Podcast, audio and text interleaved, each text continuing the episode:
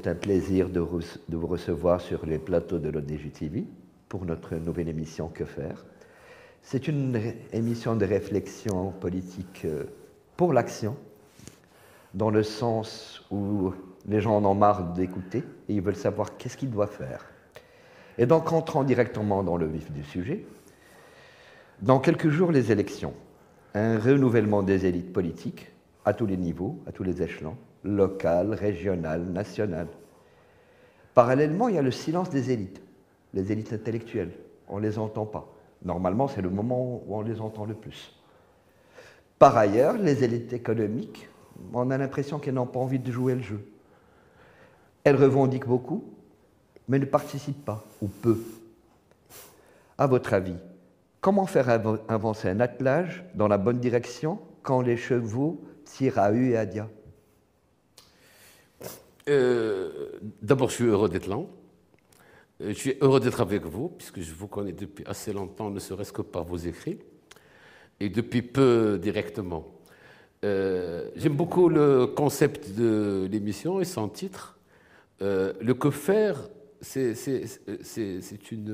un questionnement, donc c'est une réflexion, mais réflexion sur l'action possible.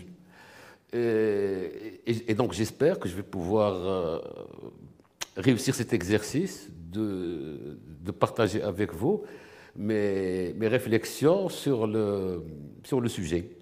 Alors, nos élites, nos élites politiques, sont ce qu'elles sont.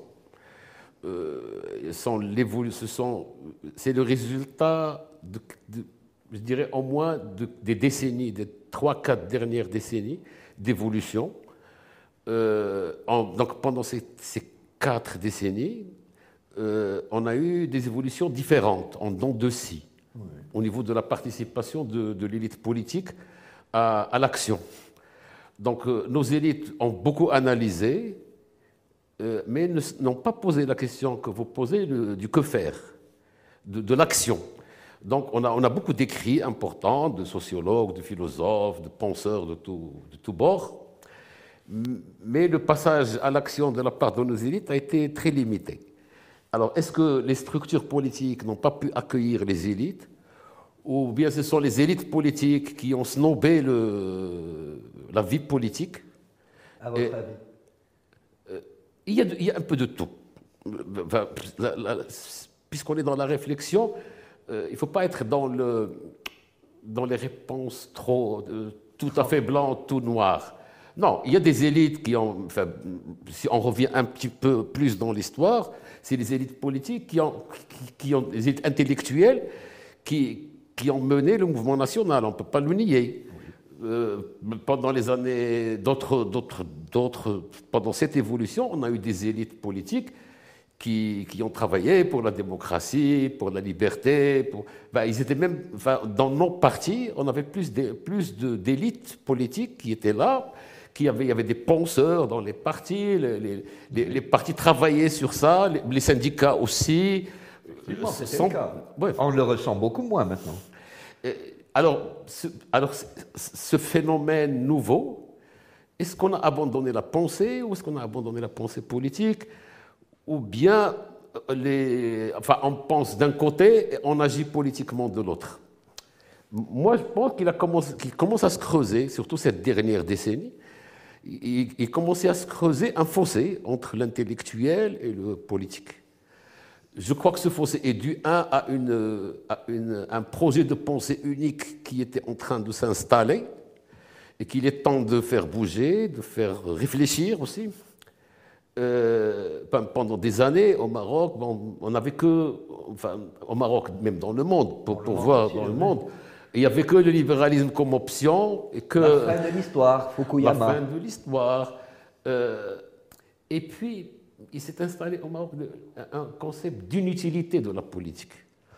Euh, on, a, on a encouragé enfin, la, société à, oublier que c'est le politique qui fait changer la vie. Or, il n'y a pas d'autre moyen de changer notre vie que la politique. Et donc, la politique mérite réflexion. et, le, mérite le passage de la réflexion à l'action. Euh, et, dans ce, process, l'élite a un rôle à jouer. Euh, euh, mais ce rôle, elle ne peut le jouer qu'en étant présente dans l'action politique, pas seulement dans la réflexion. Pour, beaucoup de peuples. ce divorce, jusqu'à quel point peut, où peut-on aller avec ça? On ne peut aller nulle part comme ça.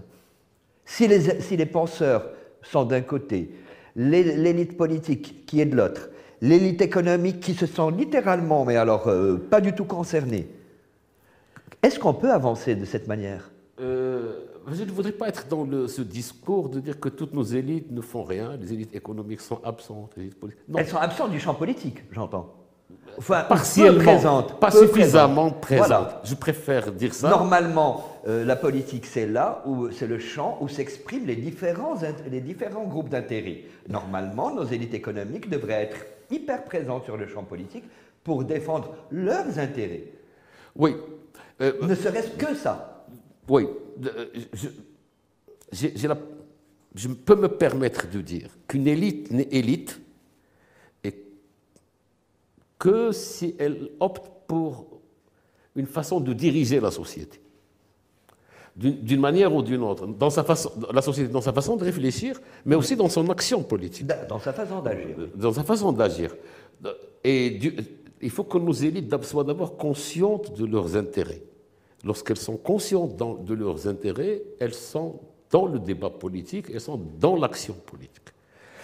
Donc c'est pour ça que j'ai écrit, pas longtemps, que pour ces élections à venir, puisqu'il faut lier la, chose à la oui, euh, il faudrait que nos élites que, que, le peuple comprenne, que les élites aussi comprennent qu'il s'agit, du Maroc qu'on veut fabriquer pour les années à venir et qu'il en va des intérêts de tout le monde, du Maroc Maroc en tant que nation, en tant que pays, mais aussi de, de chacun, de chaque Marocain.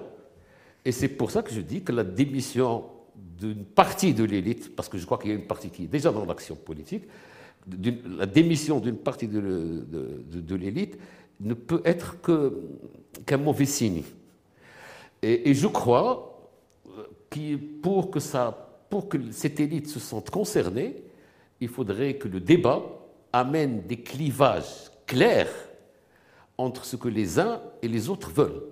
Et pour moi, ce clivage n'est pas, à imaginer, il est là on a, on a dans les discours politiques ces, derniers jours deux grandes écoles, que je peux schématiser comme ça. Euh, une école euh, ultralibérale qui veut continuer sur ce que fait la majorité, ce qu'a fait la, cette majorité depuis dix ans. Euh, ça continuer, ça veut dire quoi? Qu'est-ce qu'ils ont fait pendant dix ans? Plus de libéralisme. sur le sujet. Je voudrais d'abord clore le, débat sur la, question des élites et je passerai en pareil cas à une deuxième question qui, euh, pour, pour, lier au fait que la dernière sortie du Wali de Bank el à propos des formations politiques a suscité un grand tollé. Les gens sont, les journalistes engagés se sont plaints du fait que le, le Wali de considère que les formations politiques n'en font pas assez. De cette crise de l'intermédiation, est-ce qu'il faut seulement la dénoncer, comme ce qui a été fait, ou n'est-il pas temps de réfléchir, de songer à une réadaptation de l'instrument? Que sont ces formations politiques Moi, je crois les deux. Il faut d'abord arrêter de, fustiger les partis politiques à tout, à tout motif et par n'importe qui. Enfin, personnellement... Pas n'importe qui, c'est Walid Bank el justement. Il fait partie aussi de ces élites. Elle est administrative en pareil cas. Euh, moi, je pense que, enfin, concernant la sortie de Walid, du Walid Maghreb, je pense que la réflexion a, le mérite d'être posée. Il a le mérite de poser la question. Mais étant ce qu'il est, étant sur le fauteuil de Walid Maghreb, il aurait pu se taire ce n'est pas à Walid Maghreb de faire le penseur ou le critique des partis politiques. c'est mon point de vue personnel. mais les on, idées vient, on vient de parler de l'implication des élites. C'est un des membres de l'élite qui vient de donner son mais, avis. Mais Maghreb, dans le schéma politique marocain, est, le. c'est le gardien du temps. Maghreb, c'est la banque centrale. Et elle a une autonomie telle qu'elle doit rester neutre. Et, pour ça, ce n'est que pour ça, parce que monsieur, enfin, j'ai beaucoup de respect pour nous, Walid en tant que personne. Oui, j'ai aucun problème avec ça. Ma, seule, ma seule critique, c'est il aurait dû quitter son fauteuil de, de Walid et être le penseur libre. Il aurait pu dire n'importe quoi, il a raison. D'autant plus que ces idées ne sont pas impertinentes. Elles sont discutables, certes. Mhm. Euh, donc, le, dire que les partis doivent, enfin les outils, les, outils eux-mêmes, mhm. qu'ils doivent évoluer, personne ne vous dira le contraire. personne. Mais comment peut se faire cette... À votre avis, en tant que penseur, en tant que militant politique qui est passé par différentes écoles de pensée, vous, vous connaissez parfaitement vos classiques, réfléchissons, que faire? Comment faire que les formations politiques redeviennent ce qu'elles étaient auparavant? Auparavant, elles suscitaient la mobilisation des masses. Auparavant, les gens voulaient appartenir à ces partis. Maintenant, on a l'impression que les partis sont obligés de supplier les gens pour venir. Ce n'est pas normal. Moi, je crois qu'il y, a, de, l'endogène et de l'exogène. Euh, il, y a ce que sont les partis, ça n'a pas suffisamment évolué, techniquement, ça n'a pas évolué. Enfin, on a, eu, on a eu pendant un certain moment du populisme un peu partout. Euh, et c'est des facteurs internes au parti. Bon, mais il y a aussi euh, le, climat, le climat mondial, le climat de pensée, d'action. Euh, il, eu, il y a eu le printemps arabe, il y a eu ses implications. Le Maroc n'est pas dans une île déserte où il n'y a personne, personne à côté. Non, on est dans un, dans un petit village, ne l'oublions pas. Et donc, même nos partis ont subi ça. Il y, a une, il, y a, une, partie du problème qui réside dans les partis. Et, il faudrait. Enfin, moi, je pense que s'il y avait plus d'élite dans les partis, plus de démocratie dans les partis, euh, les partis évolueraient dans le sens de l'histoire. Je, j'ai l'impression, je veux avoir cette impression, je veux le croire par amour à mon pays, je veux bien croire qu'il y a une tendance, parce que cette tendance au populisme, etc., j'ai l'impression qu'elle est en train de disparaître. Elle ne pourra que disparaître. Euh, mais pour qu'elle disparaisse, il faut que le mouvement des élites vers les partis euh, continue et soit de plus en plus profond. Euh, bien sûr, ce n'est possible que si les partis s'ouvrent à ces élites économique, politique, etc. Et, c'est de là que viendra. Euh, la, démocratie se construit pas à pas. Moi, je ne suis pas de ceux qui croient que la transition, ça, se mesure en années. Ça se mesure en, courant d'idées. Plus, plus il y a de démocrates dans le pays, plus il y aura de la démocratie. On ne fera pas de démocratie sans démocrates. On ne fera pas de démocratie avec des populistes. On ne fera pas de démocratie avec des gens qui croient détenir la vérité. La vérité Voilà, qu'elle soit, soit ultra libérale, que, ce soit en termes de programme économique ou en termes de valeurs. Euh, il faut accepter. Il faut la différence. Le, début de la démocratie, c'est que tout le monde accepte l'autre. On n'ira nulle part si chacun croit détenir à, lui seul la, totale vérité, la stricte vérité. Euh, ça ne donnera rien. La démocratie, c'est d'abord accepter la différence. Avant les urnes, avant qu'il y ait des urnes, il faut d'abord qu'on s'accepte mutuellement euh, et qu'on s'accepte avec nos différences. S'accepter, se mettre d'accord. Là, on, va rentrer dans un autre sujet, celui du nouveau modèle de développement. Ben, actuellement, il a été élaboré par une commission composée d'une élite, là encore, et puis, euh, vous, en tant que docteur en gestion, quelqu'un qui a travaillé pendant de longues années dans le secteur privé, vous avez été dans la pratique. Dans le secteur privé, on ne philosophe pas. On travaille pour faire du profit, ce qui est tout à fait légitime.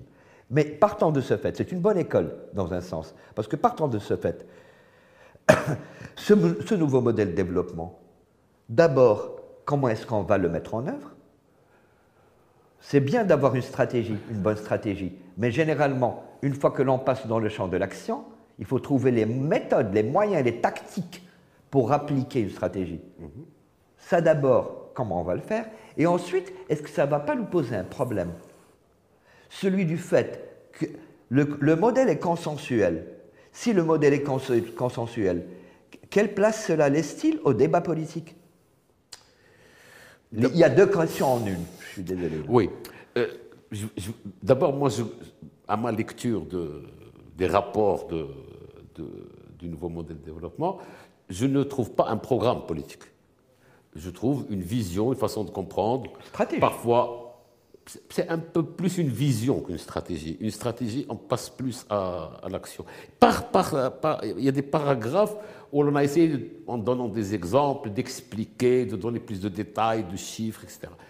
Le, plus important, euh, d'abord, ce n'est pas ce rapport n'a pas de situation juridique. Ce n'est ni une constitution, ni une Pas loi. Encore, mais il devrait normalement donner lieu euh, au pacte national. Alors, si pacte il y a, quand il y aura le pacte, on mettra ce qui est consensuel. Ça sera une, oui, euh, ça sera une sorte de vision consensuelle. Sur laquelle tout le monde est d'accord. Tout le monde est d'accord. Enfin, tout le monde serait d'accord. Parce que pour, l'instant, c'est. D'accord sur le principe. C'est-à-dire qu'ils vont différer donc, si, si pacte il y a, il y aura des principes, une vision globale. Euh, ceci, euh, ce n'est pas un programme politique. Les programmes politiques, on les aura pendant la campagne électorale. Des programmes politiques qui vont s'inspirer de ce nouveau modèle de développement De ce pacte. Enfin, du pacte, oui, effectivement. Euh, Une fois qu'il aura acquis un statut légal. quand on a signé un pacte, on ne va pas présenter un programme qui contredit le pacte. C'est une évidence. je veux bien le croire. Mais, euh, disons par exemple, pour ce qui est sociétal, je vais donner un autre exemple. Pour ce qui est sociétal, on a une constitution sur laquelle on est d'accord. Ah, les Marocains ont voté massivement pour. Donc on peut dire que c'est plus que consensuel. Et elle a une valeur juridique. Mais quand vous prenez un, sur le sociétal, sur les droits de la femme, sur, euh, on est, on est d'accord sur le texte de la Constitution. Sur les si on veut le mettre sur, sur un texte législatif, chacun aura, en fonction de ses choix euh, idéologiques, euh, une façon de comprendre le texte. Et c'est comme, pour moi, le pacte sera aussi ça. Il y aura des principes généraux sur lesquels tout le monde sera d'accord, ou presque tout le monde, et il y aura la compréhension de chacun. Et bien sûr, il y aura une lecture idéologique. Bien sûr, un libéral va lire tout ça avec une lecture libérale. Euh, même si pendant la campagne électorale, il va dire le contraire, dans la pratique quotidienne, quand on aura à mettre en place des mesures,